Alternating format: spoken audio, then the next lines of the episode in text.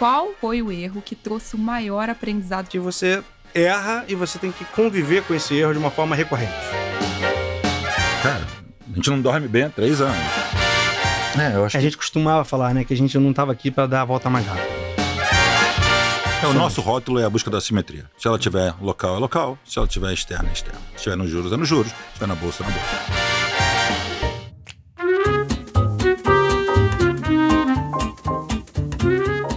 Bom dia, boa tarde ou boa noite. Meu nome é Samuel Ponsoni, eu sou gestor dos fundos da família Selection aqui na XP e esse é mais um episódio do Outliers. Como de praxe, tenho aqui a minha amiga Carola Oliveira do meu lado para me ajudar nas perguntas. E aí, Samuca, tudo bom? Gente, um prazer estar aqui com vocês hoje. Boa. E hoje a gente vai ter aqui o prazer de falar com dois veteranaços do mercado. A gente trouxe os dois sócios principais e tomadores de risco ali de uma gestora carioca super tradicional no mercado, que é a Gap Asset já tem aí mais de 25 anos de vida, o que é uma raridade no universo das gestoras independentes no Brasil. E os nossos convidados são Renato Junqueira e Oscar Camargo. Legal. Senhores, obrigado pela presença. Não, privilégio estar aqui. A gente acompanha o conteúdo de vocês, só gente de primeira. É. E realmente, muito bacana ter um, convidado um, a gente. Um prazer poder participar aí do, do podcast. E a gente agradece porque, assim, pessoal, o, o, o, Renato e o Oscar são aqueles operadores, traders, raiz, para eles ficarem aqui uma hora, uma hora e pouquinho fora das telas, os dois juntos, é, foi suado. Então, fora pô, do Rio, fora do Rio. Fora do Rio e fora das telas. Legal, não. Mas é isso. Com certeza vale a pena.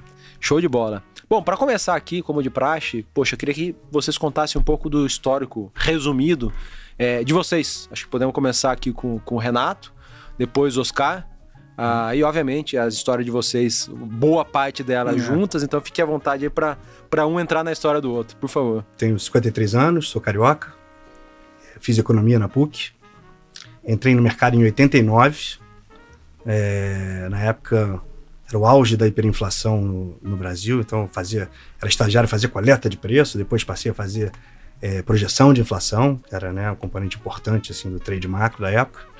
Comecei num banco chamado Grafos, depois eu fui ser sócio de um banco chamado Sindan, onde eu tocava toda a parte de, de mesa de renda fixa.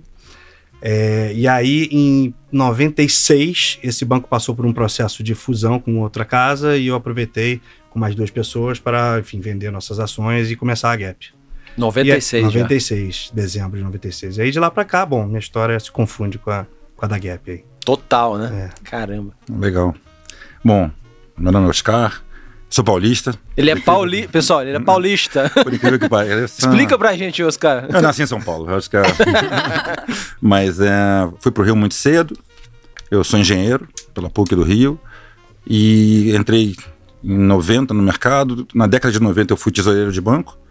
Uh, Bankers Trust era um banco americano super linha assim em relação a risco, controle de risco, derivativo. Eu acho que isso me moldou muito. Depois o Bankers Trust ele fez um joint venture com o Itaú, foi o primeiro joint venture que o Itaú fez. Depois ele fez o BBA, mas chamava IBT, Itaú Bankers Trust. E depois fui para o Matrix, e, mas em 96 eu fui provavelmente o primeiro cliente da Gap. Eu acho que eu recebi um, bom, um bônus lá em 96 e já, já era amigo do Renato, né? Renato estudou comigo no, no colégio. Legal. Na faculdade eu sou engenheiro e economista, mas a gente já se conhece há muito tempo. E entrei na Gap como cliente em 96, mas em 2001 eu saí do Matrix. Minha mulher ficou grávida, eu falei, não, já chega eu de paulista, minha filha vai ser carioca, né? Porque você estava trabalhando em São Paulo. Estava em São Paulo, fiquei em São Paulo sete anos. E daí a gente foi pro Rio e me reuni com o Renato e a gente falou, poxa, de tudo a ver, a gente tinha uma confiança muito grande um no outro, uma admiração muito grande. E a gente resolveu entrar fundo nesse negócio de hedge fund, que na época tinha dois ou três só, né? Não tinha muita concorrência. Quem eram os, os grandes multimercados da época? Ah, Quer dizer, é... grandes não, os multimercados. Olha, teve o Linear, que foi do Ibrahim Eres, que, ah, que quebrou teve, depois. Um quebrou. É, Tinha os de grandes bancos. O Verde né? começou na mesma época que a gente, 96. É, o Verde foi 90, é, 97. 97, é, mas foi começo, Boa, assim, foi perfeito. muito próximo, assim. É... Tinha muito. O pessoal da Claritas começou depois em 99. Um depois. É, o pessoal da Claritas era meus sócios do Matrix. Legal, exatamente. É, é. E daí, foi um pouco depois, né, que a Claritas começou, é. mas era pouca gente mesmo. Os fundos miravam meio cento e pouquinho do CDI, não interessava quanto era o CDI, quer dizer, uma indústria ainda começando a se entender. E de lá para cá foi tudo evoluindo pra caramba. poxa, aí chegando num ponto que a gente está hoje em dia com os melhores talentos do mercado, não mais nos bancões, Uhum. os melhores talentos cuidando de dinheiros ali no- de uma forma independente, buscando alfas realmente que façam sentido com o risco que correm. Uma indústria que eu diria que é super desenvolvida, que, né, até muito institucionalizada, comparado até com os maiores países do mundo. Né? Boa. Então, e a gente é um precursor dessa história aí. Isso aí, pioneiros. Legal. 25 anos de história de uma gestora, fora uma carreira pregressa a isso, ela sempre traz uma série de aprendizados. Então, eu queria perguntar para vocês dois, é, de vários erros e acertos que vocês tiveram na carreira, qual foi o erro que trouxe o maior aprendizado para cada um de vocês? Renato, se você puder começar. Acho que a grande aprendizado, né, pelo menos no nosso processo de investimento, a maneira como a gente faz gestão, é você reconhecer que você erra e você tem que conviver com esse erro de uma forma recorrente. Então você tem que criar mecanismos para é, fusíveis para que esses erros, que vão ser tão frequentes, não se tornem drawdowns extremamente relevantes para o fundo. Porque no fundo é, o segredo é você não ter esses drawdowns e conseguir, conseguir fazer a- é uma trajetória de longo prazo, né? Então acho que é mais essa percepção. Foram muitos erros, né? Mas é difícil lembrar de tudo. Você vai, é um processo de aprendizado longo mesmo. Olha, o que eu me lembro que foi mais impactante na minha carreira, na crise do México, a gente teve um dia muito duro onde o Banco Central do Brasil, Gustavo, era o Gustavo Franco na época, né? Teve que fazer, se não me engano, 32 leilões de venda do dólar. Caramba. E eu lembro que Mesmo na mesa, dia? no mesmo dia. Ah, e a gente fez a conta ali e tal na mesa. E a gente achou, cara, que ele tinha encharcado o mercado de dólares. Eu passei o dia inteiro vendendo dólar. Eu, Gustavo Franco. Chegou no final do dia, cara, a gente tinha certeza que no dia seguinte o mercado ia aguar, não ia conseguir. Mas o pneu era negativo. Eu lembro que eu fui pro banheiro, olhei no espelho e disse, meu Deus, o que você tá fazendo? Cara, isso é uma loucura, porque no fundo eu acreditava no fundamento. Ao contrário, né? Eu pensava que o dólar ia cair. que o dólar ia subir até, eu tá. acreditava. Eu achava que pelo menos existia o risco de um momento, um momento do prêmio de risco no mercado. Mas eu estava convicto de que o Banco Central ia conseguir segurar. Moral da história, conseguiu segurar. Dia seguinte o dólar caiu tudo de novo. Meu PNL foi zero e eu zerei tudo. Quer dizer, não teve, não ganhei dinheiro, não perdi dinheiro, mas meu Deus, como eu sofri naquele dia. E Passou um acho- calor, né? Passei um calor monstro e me mostrou que nada mais importante que o fundamento, nada mais importante do que realmente as, buscar as assimetrias. Esse trade era um trade assimétrico, era realmente acreditando que o fluxo de venda do Banco Central ia encharcar o mercado, se provou correto, nunca mais repeti nada parecido com isso. Entrando aqui na, na, na Gap, assim, no, no passado, né, além dos, dos multimercados macro, a Gap chegou a ter fundos de crédito, crédito high yield, chegou a ter fundos de ações, fundos multimercados long and short, chegou a ter fundos de fundos. Eu queria que vocês falassem pra gente é, como que vocês estão estruturados hoje, né? Teve uma série de, de transformações na gestora ao longo do tempo. É, como que vocês estão estruturados em termos de linhas de negócios hoje? Ah, quantos vocês estão de ativos sob gestão? Quantas pessoas? Vamos lá. É, nós estamos com 22 pessoas. Legal. tá? É, a linha de negócio, na verdade, isso é uma coisa interessante, né? Porque, como você falou, a gente passou por uma reestruturação em 2018, né? E um, um dos pilares dessa reestruturação foi de buscar um foco numa volta às origens, né? Fazer o que a gente gosta e sabe fazer bem, que é multimercado macro, foi como a gente nasceu. Então a gente a gente tomou essa decisão, achava que ia conseguir. E, e a gente vinha num momento, né? Que você falou, 500 linhas de produtos, que no final das contas, para a empresa não agregava tanta receita, tanto lucro, mas era um, era um desgaste gigante de gerenciamento de pessoas e, e riscos e comitês, e no final das contas, entendeu? Não, não fazia muito sentido. Então a gente acha que foi uma decisão acertada. Hoje em dia a gente tem só a estratégia macro, né? Ela, ela basicamente tem dois, é, dois produtos, mas são a mesma estratégia, um de previdência e um 555. Uhum. É, Total sob gestão hoje? Estamos com um bi, quase um bi 900. Legal, legal. E todas as estratégias que a gente criar na margem, elas vão para dentro desse produto. Isso. Né? No fundo, é, é- é o que a gente fala assim, aque- aquele momento anterior era o que a gente chama de client-oriented, né? Que era uma tentativa de suprir demandas né, no mercado. Tem a demanda de produto de crédito, vamos tentar é, construir, né, botar uma equipe de pé e, e suprir essa demanda. Agora não, agora a meta né, é ter o melhor produto que a gente conseguir fazer a gestão, entendeu? É sempre cuidar do produto. Que é o nosso DNA, o que a gente É. gosta de fazer. Acho que daí que vem também todo o ânimo que a gente tá. A gente gasta muito menos tempo hoje fora da mesa Isso. do que na mesa estudando, fazendo research e, É. e achando as assimetrias, né? E Boa. até contando a história de vocês em retrospectiva, né? Como é que foi essa evolução, né? Da Gap, desde a sua fundação. Então, se vocês puderem contar de maneira resumida, como é que foram esses grandes marcos, né? A sociedade com um player global, Uhum. é, de fato, a- a- o spin-off da célula Tá. de ações que deu origem à Sharp, é, e como é que você, e o que, que foi, de fato, essa grande reestruturação a partir de 2018? Então, acho que a primeira fase, são três fases, eu acho. A primeira fase a gente pode, pode dizer que é de 96 até 2008. Foi onde a gente surgiu, a gente criou um nome, criou um primeiro track record, ficou conhecido. É, e no final desse período a gente atraiu a atenção desse sócio estrangeiro que a gente teve, que foi a Prudential, né? Que, é- que foi nosso sócio por 10 anos, tá? Aí começa a segunda fase, que é a fase de, de 2008 a 2018. Então essa fase eu acho que foi importante para a gente, porque a gente, obviamente, é, é, primeiro, foi- a gente passou por um due diligence, assim, super é, rigoroso, né? É, de certa forma, é um selo ali de qualidade que a gente conseguiu conquistar, para a gente foi importante na época. Eu acho que ajudou a gente a melhorar nossos processos em termos de governança, controles, né? O fato de você ter um sócio estrangeiro faz isso melhorar naturalmente. Deu uma oportunidade da gente também ter contatos com outras gestoras, que eles tinham é, sociedades em gestoras Itália, Coreia, México. A gente conseguiu estar em contato com esses gestores, ter um intercâmbio, que foi interessante. Mas aí do outro lado, quer dizer, na, na, na, da segunda metade desse período de 10 anos, a gente começou a perceber que tinha um desalinhamento qualquer de interesse. Essa coisa que a gente estava falando, né, da gente querer focar mais num, num, produto e eles terem um foco de, de ter um tamanho, ter um, ter um footprint maior no Brasil. É, é, é, e a gente também começou a sentir uma dificuldade de atrair e reter talento, né? Todo lugar que a gente ia é, fa falar com, com, com, investidores e tal, tinha sempre questionamento, olha, por que, que você tem um sócio capitalista? O que, que isso traz, né? O que, que isso traz para você e tal?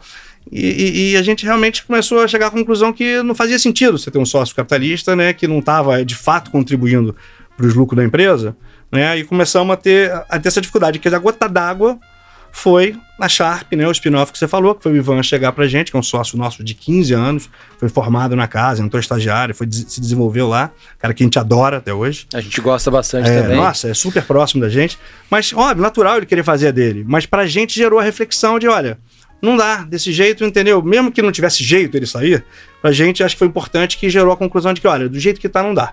Então vamos, vamos ligar para esse nosso sócio estrangeiro e falar, olha, ou vocês tocam isso do jeito de vocês, ou a gente toca do nosso, porque não é a mesma coisa que a gente está vendo. Então a gente resolveu, enfim, entramos numa negociação, conseguimos completar, é, é, é, reabsorver a participação dele. E retomar. E retomar o controle não, do negócio. Só o controle, e... mas e também você ter realmente exercer a meritocracia. Meritocracia é algo que todo mundo fala. Poxa, meritocracia e tal. É muito difícil. Exige um, um nível de respeito mútuo de todo mundo, porque realmente existem fases que um é um pouco melhor que o outro, etc. Então você tem uma meritocracia de curto prazo, de longo prazo, né? mas para a sociedade é muito importante. Então, é. não, quando a gente viu realmente que a gente não conseguia exercer a meritocracia, dado que a gente tinha um, um investidor externo, assim, e eu acho que ficou claro quando a Sharp, quando, quando o Ivan e a equipe dele disseram, poxa, cara, infelizmente a gente tem que. Então foi legal, mas foi, foi ótimo, porque a gente olhou e falou, cara, vamos fazer do jeito que a gente quer. O que a gente quer era um produto, todo mundo focado no, pô, em buscar o alfa. A gente tem, a gente pegou realmente esse percentual todo e distribuiu. A gente tem sócios relevantes na área de pesquisa, bem relevantes, né? a Ana, o Berna, e realmente isso, isso, fez com que a gente chegasse nesse momento agora muito animado, é. todo mundo pô, com maior vontade remando junto, tá muito legal. E Boa. quando vocês falam de meritocracia, vocês falam de divisão de sociedade dentro da gestora. Eu acho Isso. assim, a, a, conclusão que a gente chega é que a ação tem que ter fluidez. A participação acionária tem que ser uma coisa fluida, tá? Eu tenho que, eu tenho que poder alocar um percentual maior do capital nas pessoas que estão sendo mais relevantes para esse negócio andar para frente. E isso vai variar no tempo. Então, óbvio, você tem bônus, que é uma, que é uma meritocracia de curto prazo, e você, e você de tempos em tempos, acho que gente, todo ano a gente faz essa reunião para avaliar participações acionárias, a gente mexe nessas participações para tentar refletir e tentar ser. É uma busca constante de justiça, né? No caminho a gente às vezes faz uma de justiça ou outra, nunca, você nunca sabe, mas é, um, é uma busca de sempre adequar para o tamanho ideal, entendeu? Eu acho que assim, não tem nada pior do que alguém ter um tamanho, é, uma percentual de ação diferente do que ela deveria. Se for alto demais, as pessoas que trabalham com ela vão querer ir embora. Uhum. Se for baixo demais, vai ela embora. Né? Então a gente tem que buscar essa participação ideal. É meio, parece meio utópico, mas é uma coisa que a gente, que a gente busca no Não, tempo. e é legal que a gente criou um comitê, por exemplo, a gente tomar decisão de investimento, quer dizer, não é que eu e o Renato decidimos nós dois, né? A gente tem um comitê nós quatro ali, o Han e o Berna também, e a gente toma decisões de investimento junto. Ah, vamos trazer uma pessoa mais cara, uma equipe, alguma coisa assim, né? Isso tem acontecido e tem sido legal, né? A gente tenta realmente democratizar tudo para todos os sócios. A gente tem as reuniões de sócios, onde a gente tenta explanar tudo que a gente está planejando fazer. E a gente tem funcionado. A gente sente o pessoal bem animado ali, se sentindo dono do negócio. É, vocês estão com uma performance no, no, no multimercado macro aí, né? Nos últimos três anos, três anos e meio, muito, muito boa, né? Uhum. 2019, particularmente 19, 20, 21 e agora também 22, né? É, muito boa, casando aí mais ou menos com a reestruturação da gestora. É, não é coincidência, né? Vocês acham que foi coincidência? Não, é, exatamente. Ou, ou, Não. ou tá totalmente correlacionado? Eu acho que está totalmente correlacionado, até porque foram três anos muito desafiadores, né? A gente. Cara, a gente não dorme bem há três anos, né? Quer dizer, você teve trade war, né? Que não estava fácil, realmente foi uma, uma época complexa do mercado, juntando na pandemia. Foi muito duro também, A né? pandemia foi uma coisa, acho que a, a dedicação da equipe durante a pandemia foi uma coisa assim emocionante até pra gente que tava né, tocando o projeto, reorganizando o projeto pra, né, pra, pra botar. E a gente acreditava que era a melhor maneira, mas tipo assim, ia todo mundo pro Zoom, uma coisa assim incrível, era, era, full time, uma mesa de operações, assim, como se fosse ao vivo. É, passamos, sei lá, um ano e pouco, né? Assim, né? Incrível, né? Foi. foi É porque muita gente ficava disponível, tal, não. A gente tinha reunião de caixa. Oito horas estava sentado lá, sete da noite estava sentado lá. É, câmera aberta, É, todo mundo. falava assim, ó, vou ao banheiro. Né? É muito, é, muito interessante. Parecia colégio. Mas pedia- é uma, uma mesa completa. E é interessante até porque a gente, na hora que a gente falou, poxa, vamos voltar para o escritório, a gente falou, não, vamos voltar para um tremendo escritório. A gente pô, fez uma, uma, uma reforma no escritório, etc. Fomos para um novo escritório e colocamos as mesas de uma maneira. Você teve lá, né, Carol? É meio de lado, assim, as duas na diagonal, para que todo mundo conseguisse quase se ver, como a gente teve. Foi muito louco isso. como né? como Quer era no Zoom. é, é, porque, cara, a gente não, não é que departamento econômico é um- tá na mesa ali atrás, cara. A Ana senta perna a perna comigo ali, quer dizer, é by side mesmo. A área de risco, que é algo que a gente considera pesquisa, né? A gente usa risco exatamente como a gente usa também a parte de pesquisa econômica. Cara, de olho no olho ali, quer dizer, foi muito legal isso e acho que pegou o pessoal. A gente também fez um- o rebranding da empresa, né? A gente sentou todo mundo para conversar, ver como é que seria a cara nova. Isso, isso já tem uns dois anos, mudou bastante. A gente tinha uma coisa assim bem, bem, bem antiga, né? A placa da Gap era uma coisa assim quase meio romana. Austera, né? É. E daí ficou uma coisa meio Google, assim, pequenininho, azul claro, etc. Mas foi legal nesse, nesse, nesse processo. Porque a gente vê que todo mundo gosta, sabe? Deu camisa para o pessoal ter, e de repente todo mundo com a camisa ali, né? Muito bacana esse, esse, esse- a gente sente essa sociedade funcionando que de uma maneira que nunca ia conseguir com, com um investidor Não. externo que não trabalhasse. Né? Boa. Gente, como é que é o processo de investimento de vocês, né? Como é que as ideias que vocês tanto discutem nessas mesas diagonais, discutiam no Zoom, elas acontecem e viram posição dentro dos fundos? Bom, a gente tem praticamente uma reunião de caixa full time. Né? A gente chega no escritório cedo, a gente faz toda a notícia do news flow, vamos para uma sala, a gente fica duas horas lá discutindo todo o news flow. Ahn, isso é todo dia.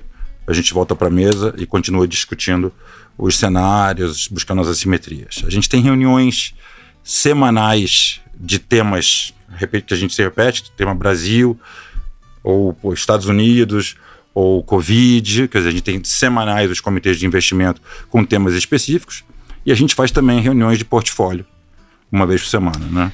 E tem reuniões também que a gente faz, quer dizer, como a gente é muito ativo em, em taxa de juros, política monetária, né? Quer dizer, todos os B6 que a gente cobre, quando- na semana de reunião dos bancos centrais, a gente faz os pré-copons em vários países aí para tentar discutir tudo que saiu, todos os dados que foram na margem, né, as comunicações do Banco Central, a gente faz uma revisão, faz um wrap-up geral para poder tentar, tentar ver se tem alguma coisa para fazer. Mas é uma troca constante ali de, de ideias.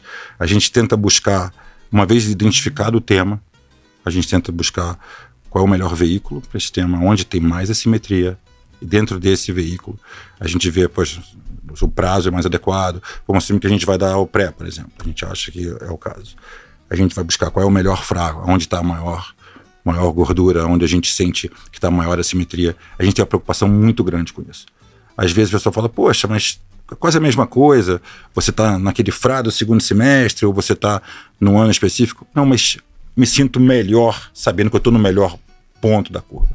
E muito desse, desse business é emocional. Você saber que você está no melhor ponto da curva, até num momento qualquer de mercado de contra, de convicções, etc., te dá uma sustentação que você abre sua planilha e fala, não, não, mas eu estou no melhor momento da curva, no, uhum. no melhor lugar da curva, etc. Eu consigo enxergar uma simetria muito maior. Então, isso é algo que a gente faz com uma frequência muito grande. Em termos de, assim, tem, tem fundos é, multigestores, monogestor, é, uma mistura dessas duas coisas. Como que é vocês lá? São vocês dois tomando o, o, o, a maior parte do risco do fundo com outros gestores com menor risco? É tudo consensual? Como que funciona? Bom, a gente tem o um limite top-down, quer dizer, no final do dia, o fundo dorme como a gente decidir. Mas são, são vocês dois os nós principais? Dois, nós dois principais. Você, o, o, o, Renato tem um percentual e você tem Não. outro? Ou vocês dois têm juntos? Tá. Se, sempre foi um book conjunto. A gente está há 21 anos discutindo cenário, tamanho de posição, é. vértice. As posições são juntas, e sempre. A gente faz um trade junto. O pessoal fala, pô, é impossível, não dá certo. Dá. Prova, prova viva, a gente consegue. Eu acho que existe aí cara, uma componente muito grande de. Pô, não falei, eu te disse, eu te é. disse. Então, dizer, obviamente, quantidade de vezes que eu errei, aí o Renato me perdoou, etc. E vice-versa, né? É um casamento, é, né? Não, pô, bem melhor, assim, né? é, não preciso dormir com ele, mas é, eu acho que o, o, ponto principal é que exige um, um, nível de respeito, admiração mútua muito grande e um nível de confiança também muito grande. Eu acho que isso, com o tempo, a gente sabe que a gente vai descobrindo porque o cara já se cobra, já me cobra horrores, ele se cobra horrores. Então, no momento que o cara cometeu um erro qualquer de análise ou de identificação de assimetria ou de vértice, não precisa chegar pro cara dizer, ele sabe, ele já está se martirizando ali, né? Então eu acho que isso é uma coisa que a gente não faz, nem, nem com economista, nem, nem com um trader, etc. Então isso funciona muito na cogestão, que é algo que a gente é muito perguntado, né? Como é que vocês conseguem fazer isso de forma Legal. conjunta. Vai. Qual que é o percentual do risco que vocês dois em conjunto têm do então, fundo? É, a gente hoje o Berna tem um percentual de risco. A gente sempre gostou de ter caixas pequenas desde lá de trás, né? A gente teve várias pessoas que foram responsáveis por caixas pequenas. O Ivan até começou assim o desenvolvimento dele, mas no fundo a gente sempre olha como se fosse nosso. Então, se eu resolvo ter uma posição X, eu levo em consideração as caixas de baixo. Sempre. Sempre dizer, ah, você faz contra o cara. Nossa, isso deve ter acontecido duas, três vezes na vida que a gente rediou alguém, etc. Pouquíssimas vezes. Tá? Hoje, o Berna tem acesso a 20% do risco do fundo, na parte de, de mercados emergentes. É legal, eles fazem um bottom-up muito minucioso, algo que que, que, vem em linha com o que a gente faz no Brasil, de olhar na vírgula a inflação, na vírgula o comunicado dos bancos centrais, etc. Acho que, acho que é uma coisa que a gente foca nos países que a gente fala a língua, uhum. naturalmente. Uhum. Mas um, e, e, tem ido muito bem, e a gente olha realmente o fundo. Acho que é importante para ele ter né, um nível de criatividade, para desenvolver uma individualidade também, mas a gente olha o fundo como um todo. E são quantos tomadores de risco hoje, fora vocês? É, hoje a gente tem um risco de bolsa muito pequeno, uhum. e mais irrisório, está mais internamento mesmo. Uhum. Né? A gente está, desde que a Sharp saiu, a gente não conseguiu montar uma equipe de bolsa ainda, uh, não, não apareceu a nossa oportunidade para a gente fazer esse investimento, mas e quem está tomando realmente esse, nesse momento o risco ali é o Bernardo e o Arthur, que eles têm esse, acesso a esses 20% de risco. Vocês são em quatro tomadores de risco, então? Isso, sim. Perfeito, perfeito. E em termos de, de mercados e geografias, é juros e moedas principalmente, e foco mais em Brasil e Latam? Como que vocês classificariam? Olha, é, Ou juros, moedas não, e bolsa? a gente opera muita bolsa, é, né? Perfeito. Muita bolsa top-down também. É, tá mesmo bom. na época do Ivan, ali na Gap, a parte direcional, o Ivan sempre foi muito esperto. Ele fazia muita parte de long short, etc, né? Mas não se metia muito em direcional. Um, a gente sempre fazia, fez essa parte. Então, eu mesmo, eu no Banker Stress, eu tinha pô, equipe de bolsa debaixo de mim, com analistas, etc. Quer dizer, não é, não é o que a gente não faz bolsa. A pessoa Uhum. sempre pergunta, vocês não estão fazendo bolsa? Cara, estamos fazendo bolsa pra caramba. Você não faz bolsa no micro ali, No bottom-up. empresas. A gente não faz no bottom Ou up. faz pouco. né? Isso, ou, ou bem pouco. Uhum. Mas a gente faz, faz bastante no top-down. Hoje a maior posição do fundo é bolsa. Perfeito. Tá? A gente está vendido em bolsa americana.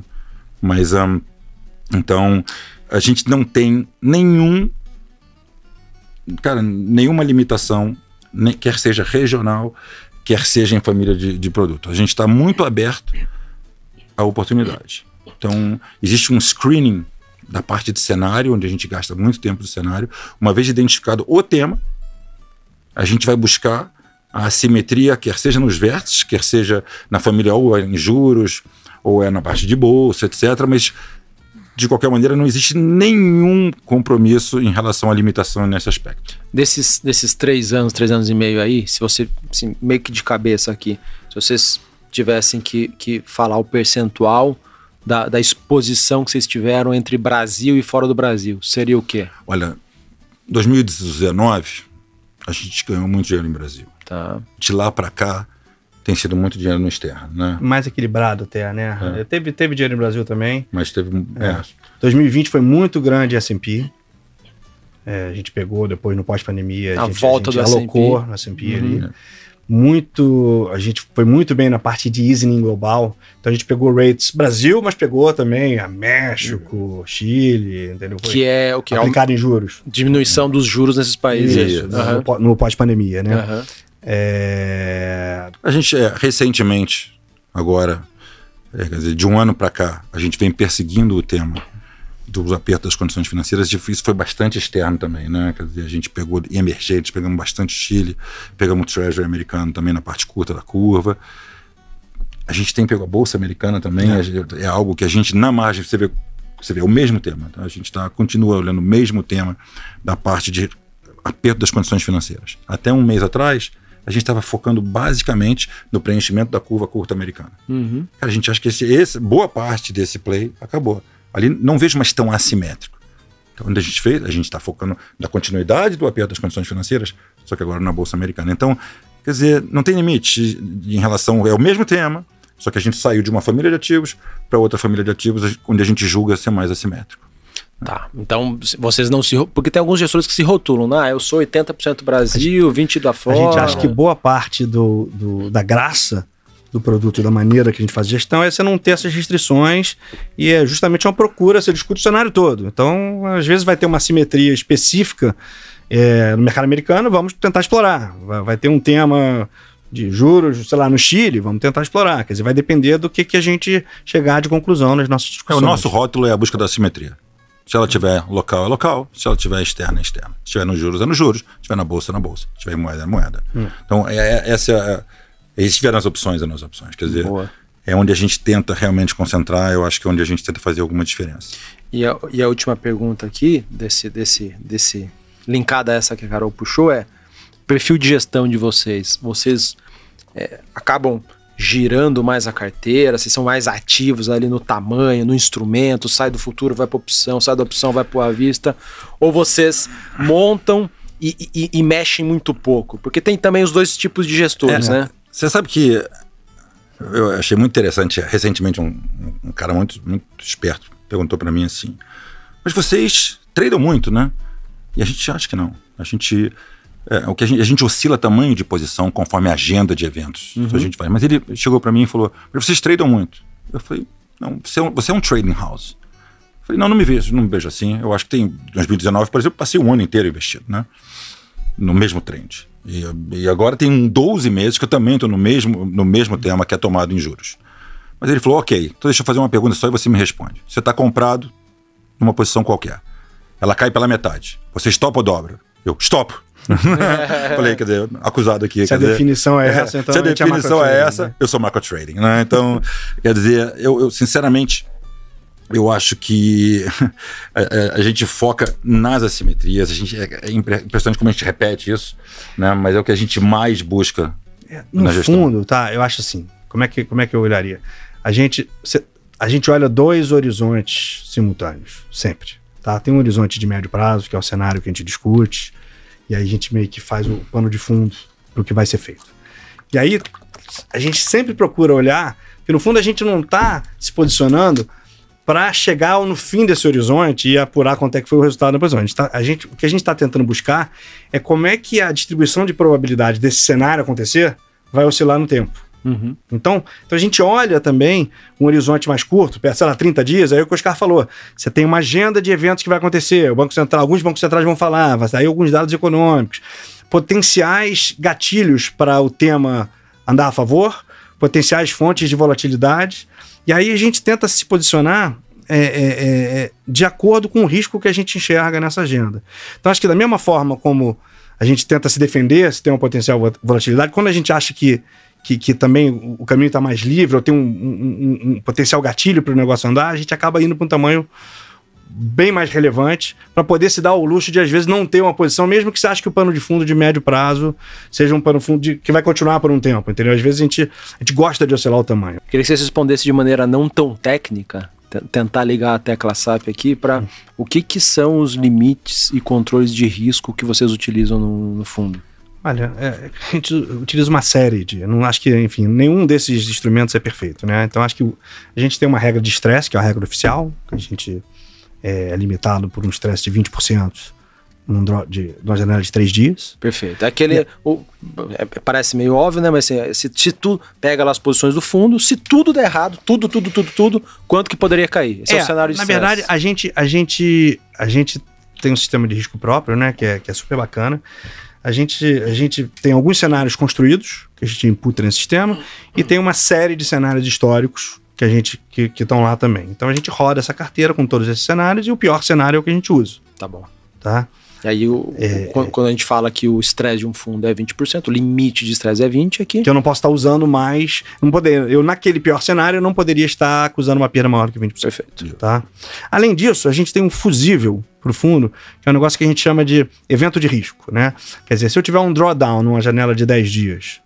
É, uma, é, uma, uma, queda. Uma, uma queda. Uhum. Uma, é, desculpa. Não, tranquilo. Uma queda na janela de 10 dias. É, é igual ou maior que 6%, uhum. eu ativo essa, esse evento de risco, que basicamente ele abate do meu limite de estresse.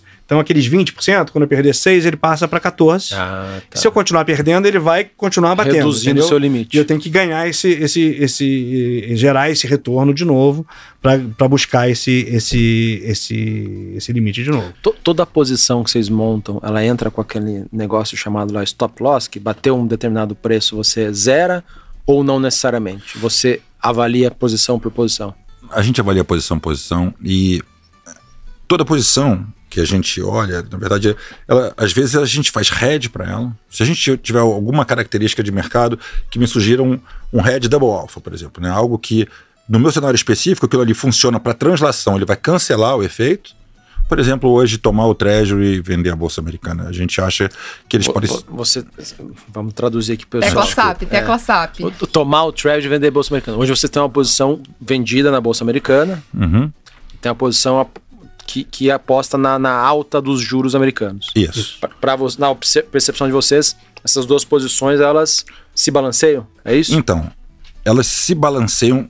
Se você tiver um risk-off da economia, algo deflacionário, tiver um, um medo generalizado. É, um, um, Covid, um novo Covid, por exemplo, naturalmente a bolsa vai cair, uhum. mas a Os taxa juros de juros americano vai fechar. Podem cair. Isso, isso aí, então, para alguns eventos, que era que a gente chama de translação, eles realmente vão se cancelar em algum nível. Uhum. Então a gente considera essa uma operação de hedge. Mas a gente tenta buscar, às vezes, hedges que a gente, no cenário provável, sejam double alpha. E nesse caso até acho que é. Que é que você ganha. É, é, é, sim, ganha nas duas Tentando traduzir o pessoal aqui, né? O, o, double alpha é quando você ganha tanto na ponta vendida quanto na ponta Isso, comprada. Você tem um long short que você gosta Isso. das duas posições. Perfeito. Então, quer dizer, não é que toda tem stop, mas geralmente, se você não tem um head envolvido, você tem um stop. Se você tem um head envolvido, a estratégia do par tem um stop, naturalmente, uhum. né? Mas não é necessariamente uma específica. Gente, vocês já estão juntos há 21 anos. é um casamento de longuíssima data. É, pensando até aqui, quando a gente faz um paralelo, geralmente um fundo multimercado na indústria ele dura algo próximo de cinco anos. Então vocês são de fato outliers em relação à média da indústria. O que, que vocês é, atribuem a esse sucesso, né, o relacionamento de vocês, é, esse tempo todo juntos. O que, que vocês acham que foram os fatores determinantes para essa relação ser tão longeva? Pô, a gente dá risada o dia inteiro. né, É verdade. A gente dá risada o dia inteiro. Às vezes nervoso, mas dá risada. Eu acho que tem um respeito muito grande. Minha admiração pelo Renato é total. Minha confiança é total. Eu acho que aconteceu alguma coisa comigo, quero que ele cuide do meu, do meu dinheiro, da minha família ali, porra, sem pensar. E a gente sabe que o outro já se cobra. Eu acho que isso é a coisa que mais né, permeia ali o prazer. É não chegar e, diz- e- e fazer cobranças desnecessárias quando o cara já tá sofrendo. Eu te disse, aquela motinha do eu te disse, eu te disse. Isso é uma coisa terrível para qualquer tipo de relacionamento.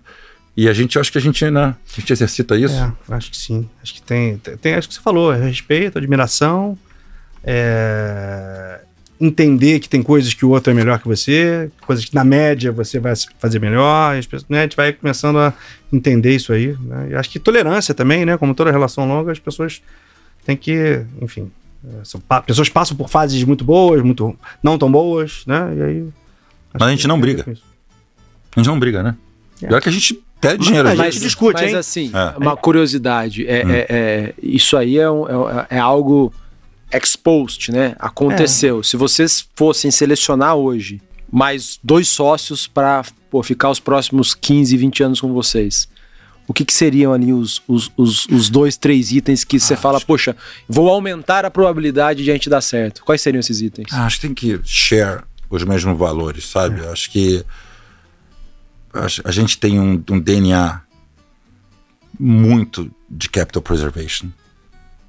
Então, eu acho que isso é uma coisa para a gestão é a coisa mais importante de você share. Você tem outros gestores que podem ter um pouco menos. Isso não tem certo nem errado, tá? Mas a gente, isso é uma base pra gente, né?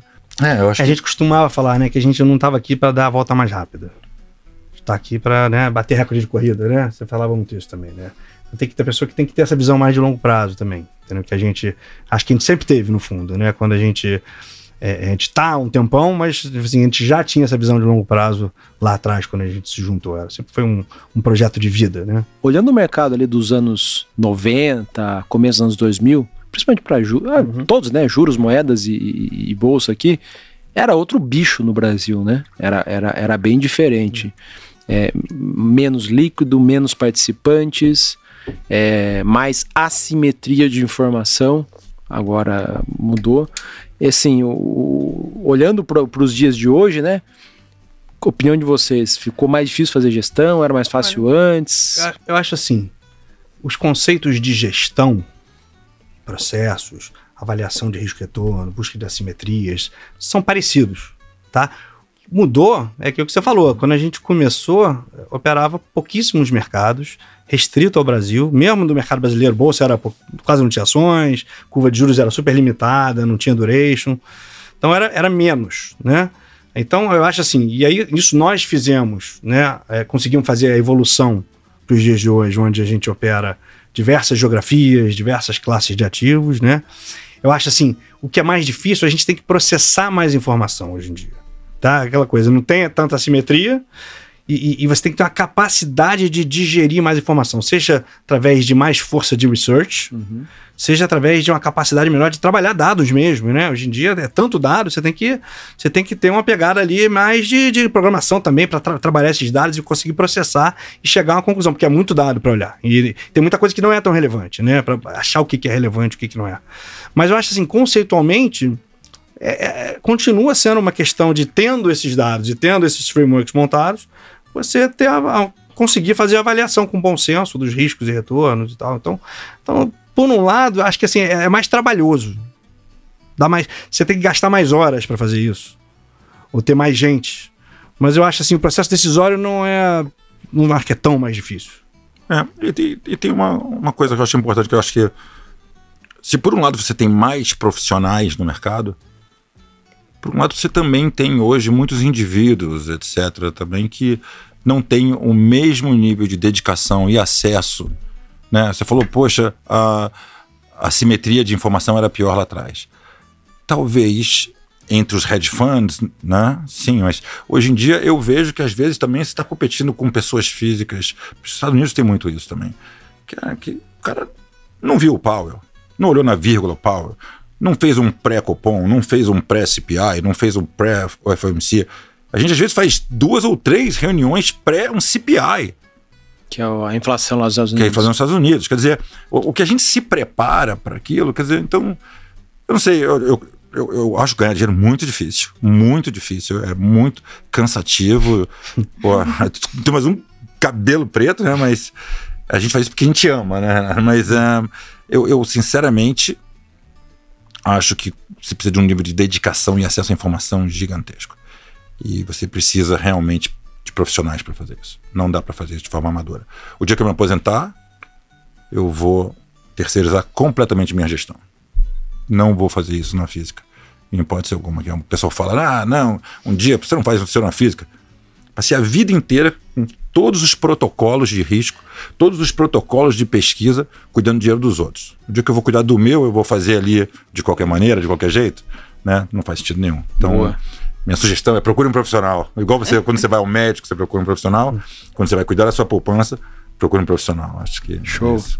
Passando aqui para o bloco de detalhes dos fundos, cenário, posições, gente, queria que vocês contassem aí, Renato, se você quiser começar respondendo, quais são as principais características do gap absoluto e quais são as diferenças que ele possui em relação à sua versão previdenciária. Vamos lá. É, bom, gap absoluto, como a gente veio falando aqui, né? É um multimercado macro, a gente é, atua em diversas geografias, diversas classes de ativos, né? É um fundo que busca gerar alfa, né? Quer dizer, então a gente não tem, é, não tem obrigação de carregar nenhum tipo de posição, né? É, a gente tem um objetivo de retorno de CDI mais 6, 7, líquido. É, não temos uma meta de volatilidade. Acho que a volatilidade vai depender. Como o portfólio é muito flexível Uhum. e vai depender da, da composição do portfólio a cada momento no tempo, então vai ter anos que a gente pode gerar esse retorno com mais ou menos vol. Mas ela costuma oscilar ali entre 5% e 7%. Olha, é- ela tem sido perto de 7, Uhum. mas olha, tem momentos que a gente, é, a gente oscila muito posição, entendeu? Então, quer dizer, quando você olha uma janela de 12 meses, talvez, é, perto de 7, assim. Mas ah, vai ter períodos aí de 15, períodos de 4, entendeu? Se você olhar janelas menores. Então, Perfeito. depende da construção de portfólio e da intensidade que a gente está vendo o cenário se deslocar. E qual que é a diferença pro, dele pro, pro fundo previdenciário? Não tem nenhuma diferença de metas. O previdenciário vocês tentam também entregar esse retorno Tenta- de CDI mais gente 6 tenta e CDI entregar mais esse 7. mesmo retorno. A, a legislação de previdência melhorou muito, então os fundos hoje em dia conseguem é, buscar um retorno parecido, entendeu? É, a gente vê muito, né? É muito comum você ver você vê gestores excelentes com fundos de previdência não tão bons, né? A gente se preocupou muito, né? A gente já teve uma experiência no passado, lá atrás, onde, onde a gente não conseguia, por causa das limitações de regulamento, gerar o retorno adequado no Previdência. A gente até desistiu na época. Uhum. Mas aí, quando, quando mudou a legislação, a gente se animou. A gente falou: olha, dá para conseguir replicar. E a gente tem conseguido ter. Óbvio que tem umas limitações ali, assim, mas não, não é uma coisa que, assim, 95% das vezes isso não vai é, é, é, influenciar. Então, acho que a gente vai conseguir replicar, assim, com bastante. Bastante frequência, assim, A bastante aderência tem precisão. sido fantástica, É. né? Boa. A aderência tem sido fantástica e a gente espera que continue. É uma previdência para a gente hoje é um produto importantíssimo. Não é que a gente olha para o nosso fundo, para o hedge fund e previdência está ao lado, onde um cara na mesa de trás faz. Em hipótese alguma. A gente olha com o mesmo ou mais cuidado que a gente faz o outro, porque a gente realmente está preocupado com esse, com esse tipo de aderência. E a gente está investido né, em todos, todo o nosso Isso. dinheiro está investido nos fundos, inclusive no Previdência. né? Então, o, o carinho e a dedicação é total para os dois produtos. Falar de cenário. Assim, acho que, não sei se vocês querem começar falando lá de fora ou de Brasil e se dividir, mas queria que vocês falassem, assim, pro- vou propor aqui, né? Se quiser começar lá de fora, depois de Brasil, mas como que tá a cabeça de vocês hoje? Quais são os grandes temas aí? Pra resumir, né? Porque É, tem muita coisa pra lógico, falar, mas lógico. quais Não, são os grandes temas hoje? É, para resumir, a gente está perseguindo um tema há quase 12 meses já. Quer dizer, a gente até estava numa discussão até com amigos essa, essa semana e foi muito impressionante a sincronia que o planeta entrou com a pandemia. Porque todo mundo parou ao mesmo tempo, né? Só que todo mundo principalmente os países desenvolvidos que tiveram mais acesso, tiveram um nível de estímulo brutal para lidar com aquela parada toda. Então, todo mundo retomou ao mesmo tempo. E daí veio essa inflação galopante, demorou até um pouco para vir, né? E agora a gente está no capítulo da retirada desses estímulos. A gente vem perseguindo isso desde o ano passado, a gente já perseguiu em taxas de juros americano, em taxas de juros emergentes. Mas agora, na margem, a gente acha que as condições financeiras elas precisam ser apertadas. Eu acho que se você vai ter isso via uma aceleração da taxa de juros de curto prazo dos Estados Unidos, além dos 50 especificados na margem, se vai ser um front load maior, ou se vai ser com uma redução de balanço americano ainda mais rápida na margem, acho que pouco importa. O que eu acho mais importante é que o, risco, a probabilidade da gente entrar em recessão, ela aumentou. E ela está mal precificada nas bolsas. Quando você fala recessão, recessão mais nos Estados Unidos, ou não? Americana, eu falei, né? Americana. né? Perfeito. É, isso. Desculpa. A recessão americana. Eu acho que realmente chega a ser desejável. A pessoa falava, lembra, é, das Fed Put, né, etc. Tal. E porque era do interesse do, dos Estados Unidos você ter uma situação de preenchimento do mercado de trabalho. Não existia inflação nenhuma, então os estímulos eram, eram feitos de forma, cara, muito intensas. Agora é o contrário. Se você não tiver alguma perda das condições financeiras de forma mais aguda, se você não tiver uma contração da economia mais forte, você não vai conseguir combater esse efeito inflacionário. A inflação está muito alta no curto prazo. Então, só que a gente já não acha tão assimétrico na parte de juros. Houve um move muito grande depois do carnaval. A gente tinha, antes do carnaval, três altas só na, na taxa de juros americano para esse ano. Poxa, agora você está preenchendo quase tudo, já com várias de 50. Já está chegando um juro terminal de 3 e pouco, que eu acho que vai subir mais ainda do que isso, tá?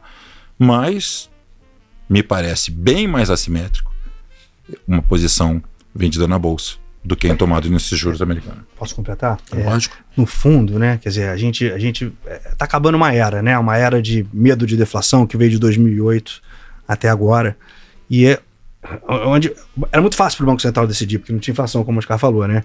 Então, e como é que se dava o, o, o canal de transmissão né, de estímulo do Banco Central, desses, de, dessa, desses easings que eles faziam. Era através de condições financeiras. E condições financeiras, basicamente, têm um peso muito grande em preço de ativo. Tá? Então, quando ele fazia esses estímulos na margem, ele gerava bolhas, ou, é, é, é, né, é, ele conseguia segurar a atividade, mas gerava um aumento de preço desproporcional nos ativos. Né? É, na margem, ficou muito caro fazer isso, porque você tem inflação. Então, então, acho que a prioridade do Banco Central, e ele já vem falando isso, se tiver que escolher entre atividade, gerar um, ter um custo de atividade ou deixar a inflação rolar, ele vai combater a inflação. Ele já tem falado isso.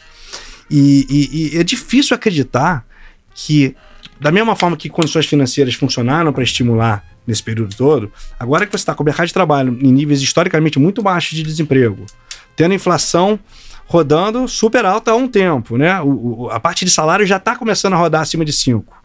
Então, como é que você vai fazer essa inflação é, é, acalmar né, e rodar, voltar para esses 2% sem mexer em, em, em condições financeiras? Entendeu? É, é, eu acho que tem que ter alguma simetria nisso, entendeu? E o Banco Central está tateando ali, ele fala isso com muito cuidado, mas até o Dudley, que é um cara que foi ex-vice-chair é, é, é do Fed, vem falando isso, né? Que, que o Fed, no fundo, está targeteando o preço de ativo. Vai ter que gerar, eventualmente, uma queda de ativos financeiros para poder apertar as condições financeiras e desacelerar a economia. Então, acho que eu estou muito nessa linha, assim. A gente está olhando muito esse. esse a gente saiu do capítulo onde eles evitavam uma queda é. dos mercados para um capítulo onde é desejável que ela aconteça. Porque a queda dos mercados a, acaba ajudando a desinflacionar Isso. a economia. Sem dúvida. Diminui a atividade. Né? Perfeito. E aí, pensando nessa leitura de cenário, como é que vocês estão posicionando o fundo para capturar né, retorno nesse, nessa, com essa visão? Bom, a gente continua, a gente tem um tomado pequeno agora em juro americano. Que é a, a posição apostando na alta Isso. dos juros. A gente tem uma venda de bolsa Que é americano. o double alpha, né? Que você É, chama de Isso, nesse caso, Espero que sim. ah, espero, espero que sim. É. É, que a gente tem. A gente, enfim. O que, no- o que que são tamanhos, assim? A posição, a posição Ah, na varia alta dos muito, juros. tá? O juro, o juro varia de. vai de 2 a 4 PLs, mais ou menos, assim. Em março estava maior, porque a gente conseguiu opcionalizar um pedaço da posição. Então a gente conseguiu, a gente achava que tinha um momento ali bom para estar maior. Uhum. Mas aí, para correr mais risco, tinha que fazer um pedaço através de opções. Só para o pessoal entender aqui, cada, quando a gente fala que você tá com um PL apostando na alta dos juros, Cada 1% que o juro sobe. é 1% de ganho no fundo. Isso, Se você tá 4 PLs, Sim, cada alavancado. 1% dos juros, o fundo sobe 4%. Isso, isso. E a recíproca é verdadeira, né? Isso, Se os juros caem em 1%, o fundo cai 4%. exatamente. Tá. Então, ho- hoje, vocês têm Então- oscilado ali entre 2 e 4 É, PLs. hoje- A gente só pode usar um nível de alavancagem muito maior quando você acha que você está num momento muito assimétrico. Que a gente fez isso via ativo e via opção também em março. Agora a gente não acha que é tão assimétrico. Então a gente não pode ter um nível de alavancagem como a gente teve para trás. Por outro lado, a gente acha que a bolsa, que não é um ativo ah, que tem quebra de vol frequente, né? A bolsa eh, já tem uma vol alta, já oscila bastante. A gente acha que nesse momento a bolsa parece bem mais assimétrica, mais chance de cair do que subir para uma quantidade grande de percentual, né? Quer dizer, para 1,5% é a mesma coisa, né? Uhum. Mas eu diria, vamos lá, para 10%, 15% a bolsa americana, eu acho que a probabilidade é muito maior de ser para baixo do que para cima nesse momento, com as informações que a gente tem hoje. Perfeito. O que mais que vocês têm de, de disposições ali, das principais, das relevantes? Ahn, a gente tem um long moeda em Chile também, né? Isso. Ahn, era até maior. No peso gente- chileno? No peso chileno. Na mesma discussão sobre. Contra dólar. contra dólar. Mesma discussão de a gente ter focar um pouco em moedas produtoras de commodities. É mesma discussão. A gente achou o peso chileno, dado o patamar de juros, também adequado. Só que nos últimos última semana teve um, um- um- um risco institucional um pouco maior, a gente resolveu reduzir essa posição, concentrar um pouco mais no real. A gente tem carregando um- uma posição comprada em, em oil também, em petróleo, contra o minério de ferro. Tá? Ahn, a gente. Qual que é a relação?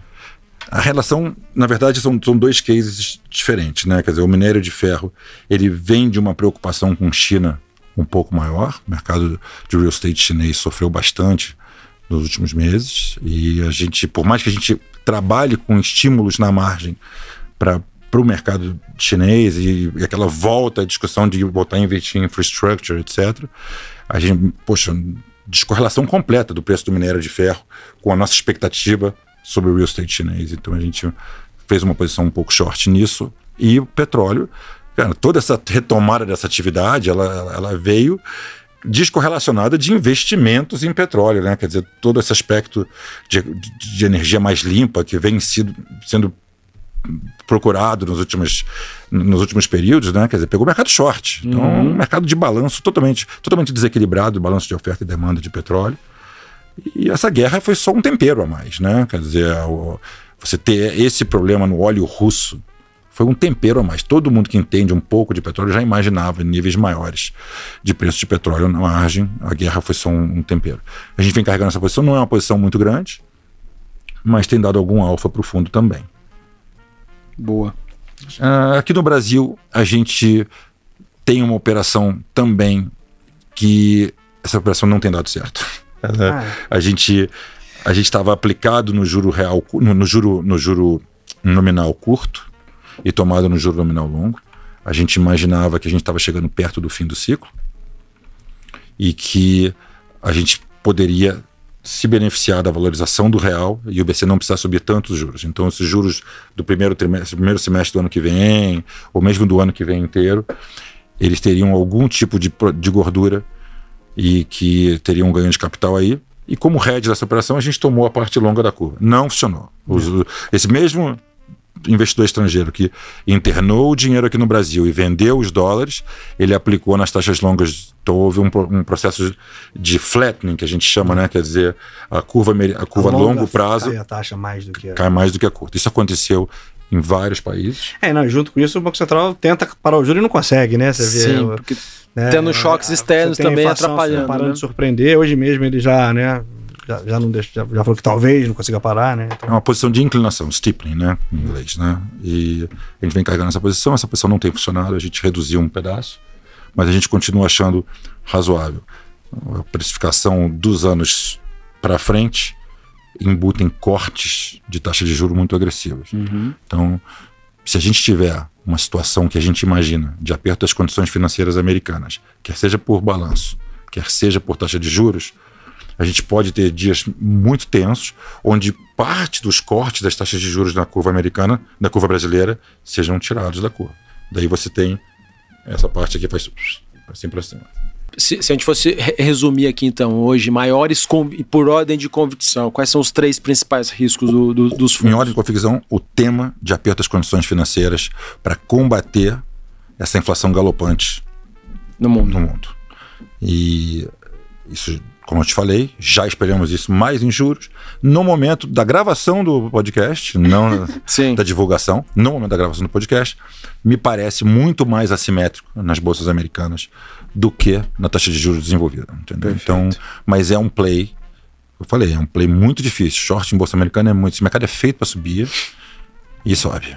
Né? Mas, é, mas, tem mas é stop, como tudo que a gente faz. como tem tudo que a stop, gente faz, tá, tem stop, tem boa parte opcionalizado também. Uhum. A gente tem tido um approach de fazer opções de curto prazo. Por exemplo, vai ter um evento amanhã muito importante, o CPI amanhã cedo. É, é, divulgação da, da, da inflação nos Estados Unidos. É, a gente teve a divulgação da inflação brasileira, foi, escapou a 30 basis points. A gente Chile no Chile, na sexta-feira, escapou 40 basis É. points ah, da expectativa. O, o mercado tinha uma expectativa, Isso. veio acima. Veio acima, mercado, Banco Central, tudo. Então, a gente, isso é algo que está acontecendo, né? alimentos, energia, isso está pegando todo mundo. Talvez isso aconteça também um pouco amanhã. A gente tem opções, a gente tem opções. Se acontecer, a bolsa vendi, a posição vendida em bolsa vai bem, provavelmente. Se vier mais do que o mercado, o mercado já espera. Isso que eu estou te falando, quer dizer, a gente já vem com isso há um tempo, tem ainda até direitinho, mas a gente está com opções para isso acontecer. Então, como a volatilidade é muito alta, se você pega uma opção de um mês, dois meses, é muito caro. Você pega uma opção de dois, três, quatro dias, às vezes, você paga pouco prêmio de volatilidade, apesar de ser uma vol muito alta. Então, a gente, quando a gente tem eventos de agenda dessa magnitude, assim, importante, um- uma divulgação de, de inflação, A inflação mais esperada do mundo, né? é, ou, ou às vezes o speech do, do, do Powell, alguma coisa assim, a gente tem feito derivativos de curto prazo. Isso tem nos ajudado bastante a deixar o book bem assimétrico. Eu não passei tantos processos eleitorais trabalhando na vida, mas me surpreende que hoje a gente tenha visto ainda é, pouco preço das, das eleições nos ativos, né? Vocês concordam, discordam? Vocês acham que ainda vamos ter mais intensificação do movimento? Olha, eu acho que primeiro isso mostra que o Brasil tem um lado institucional fortíssimo. Fortíssimo. A gente está fora do eixo onde, onde houve todo esse sacode de risco político, estamos totalmente fora. A gente é produtor de commodities. E mal ou bem, você vê na, na- na pressão que existe pela uma alteração do, da paridade internacional do preço de Petrobras. É violenta. Bolsonaro fala isso toda semana, né? Na verdade, todo mundo fala isso, né? O caminhoneiro fala isso. Não acontece nada. O Congresso, o Congresso chamou, todo mundo chamou o presidente da, da Petrobras, tentou fazer uma pressão. Nada. As instituições aqui funcionam. Aumento de funcionalismo. Não, mas poxa, dentro do teto, ano eleitoral, ah, não interessa. O cara toda hora fala e o que, que acontece? Nada. Então a gente tem muito ruído e muito pouca coisa de fato acontecendo. E isso mostra que existe, cara, um engessamento institucional muito produtivo para o Brasil. E talvez isso seja no governo do Bolsonaro, no governo do Lula. Entendeu? Eu, particularmente, preferia uma terceira via, mas isso é um posicionamento parcial meu, né? quer dizer, particular meu, preferia uma terceira via, mas me parece que o, o arcabouço institucional está funcionando tão bem que, que não está deixando nenhum dos dois é, extremos fazer muito preço. Mas para frente, eu imagino o Lula menos radical do que ele tem sido nas últimas duas, três semanas. Eu acho que o Bolsonaro tem encostado nele. Hoje está um negócio de 50-50. Então, eu tenho pouca expectativa de que isso faça muito preço no curto prazo. O duro é que, assim, é, tá, acho que disclaimer, né? Não manjo absolutamente nada de política, né? Mas do, do, do, do meio por cento aqui que eu entendo, eu acho que tanto a, a ala da esquerda quanto a ala da direita, nas eleições, vão engrossar o discurso populista, né? Só que não necessariamente isso vai se refletir em ações depois que, que, que, que ganharem, né? Seja, lá, seja direita, seja esquerda. Talvez por isso o institucional que eu falei seja muito Por importante. isso os investidores estão talvez menos preocupados, né? É, olha, Não sei se se iludindo de e- que e, de novo, o discurso não vai ser implementado depois. os riscos que a gente está vivendo no cenário externo são tão maiores, Acho que é isso, sim. Tão maiores, que essa discussão fica pequena. Talvez se a gente estivesse vivendo num mar de rosas e que a gente tivesse vários ambientes para assim, várias opções de investimento, etc. Tal, Estados Unidos, talvez a gente estivesse aqui focando no de detalhe eleição. de como vai ser a reforma trabalhista de um, como vai ser do outro, etc.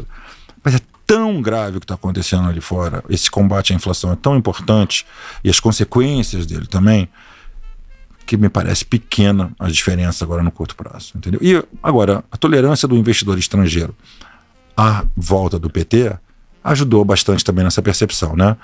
Olha o que o dinheiro, quantidade, não sei se foi isso se foi o nosso juro alto também, né? Mas de qualquer maneira a gente teve a curva longa muito comportada apesar da inflação alta, a gente teve a bolsa voltando fluxos diários aí todo, todas, todas, todo esse ano, né? Apesar de guerra, apesar de subida de juros Era americanos. uma moeda desvalorizada, commodities favorecidas, né, juro alto, acho que Tudo é, conspirou a favor do, O valuation do gringo tava muito atrativo, pro né? Brasil. é. É. Então- Tinha baixa alocação, estava muito underrate, né? Baixa alocação. em Brasil. É, a gente não existia para os caras. Né? E agora a gente está fora desse eixo. A gente ser produtor de commodities também, poxa, nos deixa numa situação muito favorável também. Entendeu? Então, é difícil saber se a gente está anestesiado pelos juros ou se é pouco importante e o institucional, o institucional é mais rígido, como eu estou sugerindo aqui. O- o- quando passa a régua nesse, nessa visão mais menos preocupada para o Brasil, né? Ou, ou mais otimista, o que, que vocês têm de, de, de maiores posições? Você já falou de uma posição comprada em real ou vendida em dólar. Que vocês olham em conjunto lá Acho com, com essa é a grande S&P. posição É, hoje. É. Em- em- na parte de juros, seja juros reais, né? NTNB, seja juros pré-fixados, tem alguma é, coisa? É aquele steepening que o Oscar mencionou. Tá bom. Que é a que era, no fundo, uma tentativa de antecipar o Banco Central conseguir, conseguir parar de subir esse juro, e no momento que ele conseguir parar, o mercado já vai começar a olhar para as quedas ali, dada, dada que a janela do horizonte relevante de política monetária está andando muito para frente e a inflação lá na frente esperada é mais para 5 do que para esse histórico que a gente E teve. bolsa tem alguma a coisa? gente tem aqui? uma característica de concentrar, de, de- como eu te falei que a gente não tem nenhuma amarra a nada. Você vê, por exemplo, a parte de inflação esse ano a gente não pegou. Cara, é algo que a gente entende no detalhe. A gente, cara, a gente não pegou. Ganharam foi um- com outras coisas. Foi um tremendo trade com um Sharp super bom, mas a gente estava tão focado nessa parte. Você vê, o fundo foi bem esse ano, tem tem ido bem recentemente, mas a gente pegou um outro tema. Mesma coisa, aqui no, com juro a 13%. Com esse ambiente que eu vejo para a Bolsa Internacional de contração de múltiplo. Cara, tem várias ações aqui que tem super valor, mas cara, qual é o catalisador para isso funcionar, entendeu? Quer dizer, precisa tanta coisa acontecer na margem para solucionar eh, todo, todo esse risk premium, esse prêmio de risco excessivo lá para fora que eu acho que vai acontecer, que eu não preciso focar nisso, entendeu? Então a gente está concentrado mesmo, eu acho que o real, nossa melhor ação da Bolsa Brasileira chama-se BRL, Que é o real. né? É, porque ela tem um carry positivo, muito positivo. Ela vende commodities, ela exporta a CDI, né? Então, ela- ela- E ela também está com valor. Então a gente está focando muito nessa empresa, que eu acho que é o cavalo-chefe aí para os próximos períodos. Boa, boa, legal. Bom, vamos aqui então para o nosso bloco final. É, Poxa, aqui meio que bate pronto, tá? Que- Queima a roupa, sem pensar muito, hein? É, Renato, depois Oscar. Vamos lá, Renato. Tá lendo algum livro no momento? Sim ou não? Tá gostando? Tô. Sim ou não? Tô lendo um livro chama. Eu sei o nome em inglês. É, chama A Man for All Markets. Que é a história de um cara chamado Edward Thorpe. Legal. E Bem bacana. eu já tinha me recomendado. Esse livro não é um livro novo. Ele é não. bem antigo. Bem antigo, mas aí eu olhei e falei, putz, vou, vou encarar. E Eu acho que tem a tradução em português que deve ser Um Homem para Todos os Mercados. Eu Deve ser. isso. é que acaba que é vício, né? É, É, de Kindle, aí você Sim, vai, enfim, já compra em inglês. Legal. Mas é bem legal, quer dizer, eu tô no começo ainda, tá contando mais a parte histórica dele, mas é um cara que, enfim, é um matemático, que depois ele, enfim, teve as incursões, assim, em cassino, desafiando probabilidades, depois montou um hedge fund, quer dizer, uma história bem interessante, assim. acho que- Recomenda. Recomendo. recomendo. Boa, boa. Oscar, Eu tô relendo um.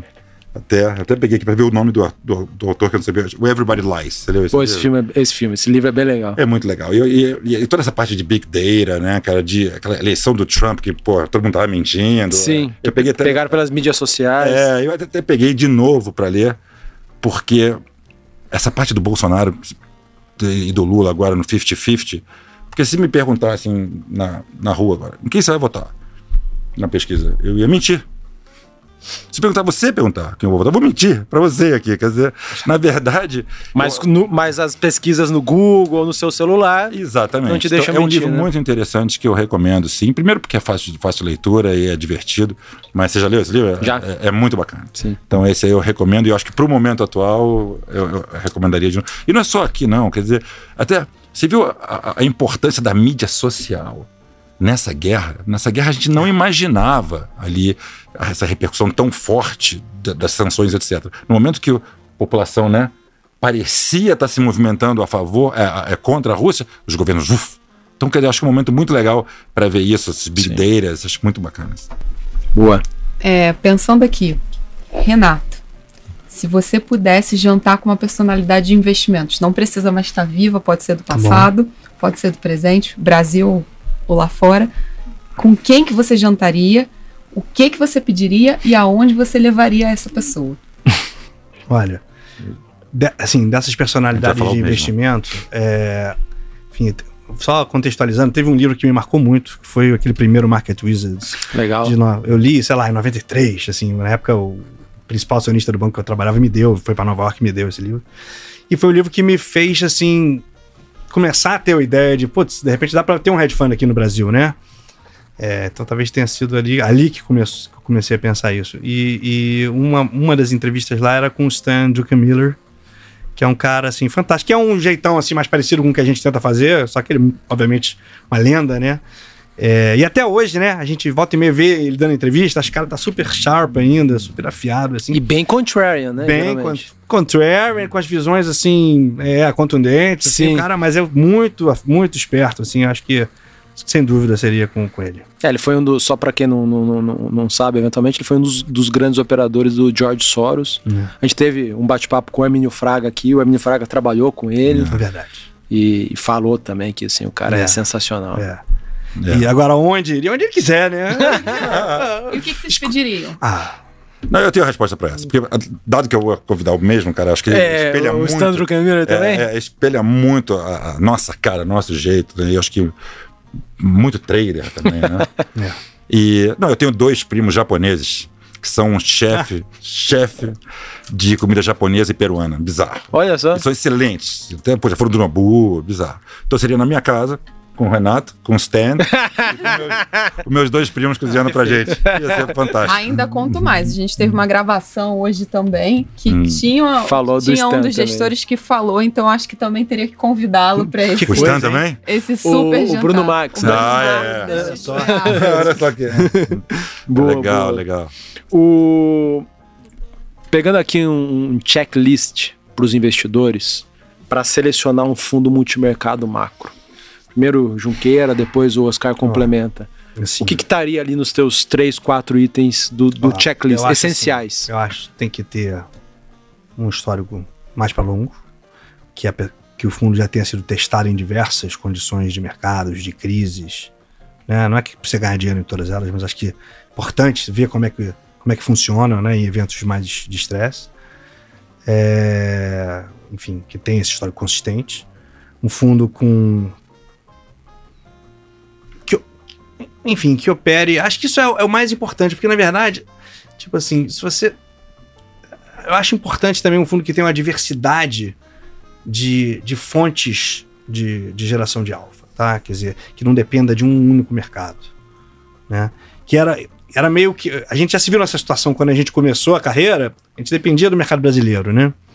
E era mais comum ter períodos, talvez, de performance vacas não tão magras. boa, porque talvez o mercado não, não fornecesse oportunidades com nível de risco-retorno assim adequado. Então também a gente fica com dificuldade. Também não vai fazer uma mega posição alavancada num negócio que não tem um risco-retorno. Então o fundo acabava tendo mais dificuldade em certos períodos. Então é importante ser um fundo que. Acho que hoje em dia. é, isso, enfim, o mercado como um todo evoluiu para isso, né? É, é, operar outros países, operar diversos mercados, enfim, acho que é mais. São essas duas coisas, assim. Tem que ter um histórico consistente, testado em várias crises é, e com a diversidade de, de, de fontes de geração de alfa. O que você complementaria aí, Eu Oscar? complementaria com um, um grupo que acreditasse em controle de risco. Muito. Principalmente se fosse, você está me pedindo sugestão de ideias para emerging market. né? Então, dada a frequência de alteração das premissas, dado o nível de surpresa que a gente tem aqui com a frequência incrível. A gente costuma brincar que de todo ano tem limite de alta ou de baixa no pré lá, né? De baixa nunca, né? Mas de alta tem. De baixa só num dia depois do de alta. No- no- Mas- é verdade. mas então eu acho que aquele grupo, e não é uma pessoa, é o grupo que tem a cultura do controle de risco. Eu acho que esse é nosso DNA, então parece que eu estou fazendo uma propaganda, talvez esteja, mas ah, porque o Renato falou, não, com longa, com um longo período de análise, etc. Mas eu acho que o controle de risco é a alma desse negócio, porque você falou, né, Carol, expectativa de vida de um fundo de 6, 7 anos. Poxa, é para o investimento é para ficar 20 anos. É pra, um grupo, ele, ele, vai, ele vai amadurecendo. Hoje a gente é muito melhor do que a gente era 10 anos atrás. Então não pode ser 7 anos expectativa de vida. Está errado. Eu acho que é a falta da cultura do controle de risco super adequado. Eu acho isso muito importante, cara. A gente gasta um tempo com isso muito grande. Gente, e se a política de investimentos da Gap permitisse, pensando até nesse checklist que vocês acabaram de fazer, quais gestores vocês investiriam o dinheiro de vocês? Tirando a própria Gap, obviamente. Ah, no Ivan.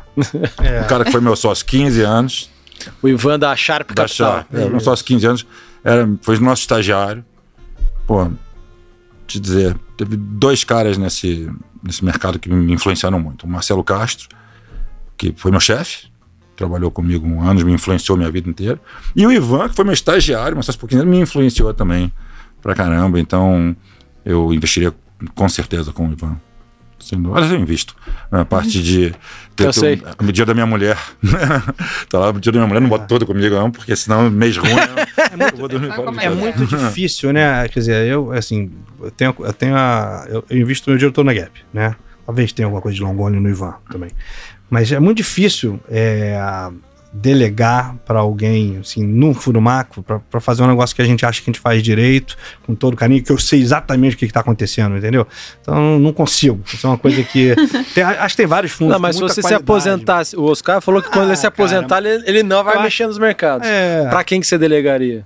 Ó, é- aí vai naquela história que eu não. Eu não ó, Não, se vocês dois se aposentarem. Olha só. é. Aí vai naquela, naquela linha que a gente falou. Eu não sei quem vai estar quando me aposentar. Demorou pra me aposentar, hein? Então, tipo assim, aí vamos ver o que, que existe no mercado com os track record consistente, de longo prazo, equipe robusta, né? Enfim. Acho que eu daria pra você. Pra Um você. Um Fund of Talvez um of Ó, que, ó, que Aí, é. E a Carol? Sabe É, é verdade, porque, Mas porque provavelmente eu, eu também não Boa. vou saber escolher estando fora, né? Talvez a gente não consiga escolher um gestor. É. assim. A, gente, a gente, obviamente, imagina essas, todas essas características que eu falei. Você olha isso também, né? Mas, é, mas, Mas- não vou estar dentro da gestora. Mas as né? características que a gente vai identificar, elas vão durar X período de tempo. Por isso que eu acho muito importante a As sociedades são dinâmicas, as, as gestoras são dinâmicas. Isso, né? não, e os momentos de vida são dinâmicos. Ah, você falou, nós vamos falar de 80% do, do que a gente está vivendo, do que a gente está olhando para frente, do que a gente gosta, do que a gente ama fazer. Isso pode se alterar, né? Quer dizer, você pode. Então, muito difícil. Você tem que botar para um profissional que fique ali rechecando os boxes daquele gestor o tempo inteiro. Então, Verdade. isso dificilmente, dificilmente a gente vai conseguir fazer. É melhor terceirizar para quem faz isso o tempo todo, né? Boa, ó, Selection multimercado. tem, tem lá a lista do top 50 também. É, ótimo. A gente consegue ajudar. Consegue ajudar, consegue ajudar com certeza. É, última pergunta aqui. Primeiro o Renato, depois o Oscar.